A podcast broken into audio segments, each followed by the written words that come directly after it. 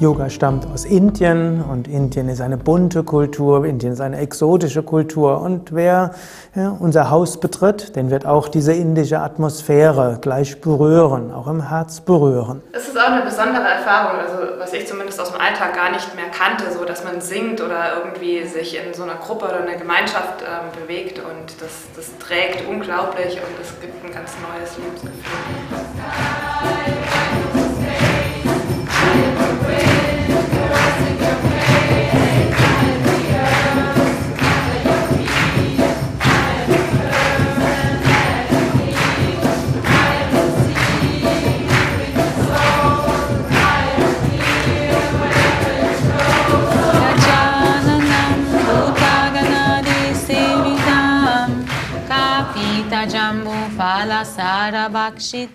Der Swami Shivananda ähm, war, bevor er sein weltliches Leben mh, hm, losgelassen hat, Arzt, eine sehr charismatische Persönlichkeit und hat schon viele Menschen aus aller Welt ähm, an sich gezogen. Swami Shivananda war einer der ganz großen Meister des 20. Jahrhunderts, der mitverantwortlich ist für die Renaissance des Yoga und letztlich auch die Verbreitung des Yoga im Westen. Ein seiner Schüler war der Swami Vishnu Devananda, mm, der als junger Mann einen Zettel im Papierkorb fand, die 20 Instruktionen auf dem spirituellen Weg und unter anderem eine, ein Gramm Praxis wiegt, wiegt mehr als Tonnen Theorie.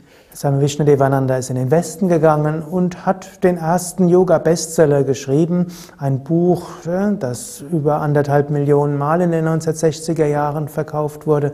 Swami Vishnudevananda hatte die erste Yogalehrerausbildung im Westen konzipiert. Er hat viele Yoga-Zentren entwickelt, hat das Konzept eines indischen Ashrams im Westen entwickelt. Sukadev war ja Schüler von Swami Vishnudevananda ist von Swami Vishnu dann schnell auch in sehr verantwortungsvolle Position gebracht worden, dass er selber Yogalehrerausbildung unterrichten durfte, Zentren geleitet hat und hat so schon sehr früh begonnen, dann diesen Weg weiterzugehen, weiterzugeben, was er von Swami Vishnu gelernt hat, aber es auch weiter zu verfeinern, anzupassen. Die Spiritualität und die tiefe Tradition des Yoga beibehalten, aber das Ganze noch lebensnahe für den westlichen Menschen gestalten. Und das ist uns auch wichtig. Wir nennen uns ja Yoga Vidya. Vidya heißt Weisheit, heißt Wissenschaft und so wirken wir bei Yoga Vidya auch mit, dass Yoga immer tiefer erforscht wird.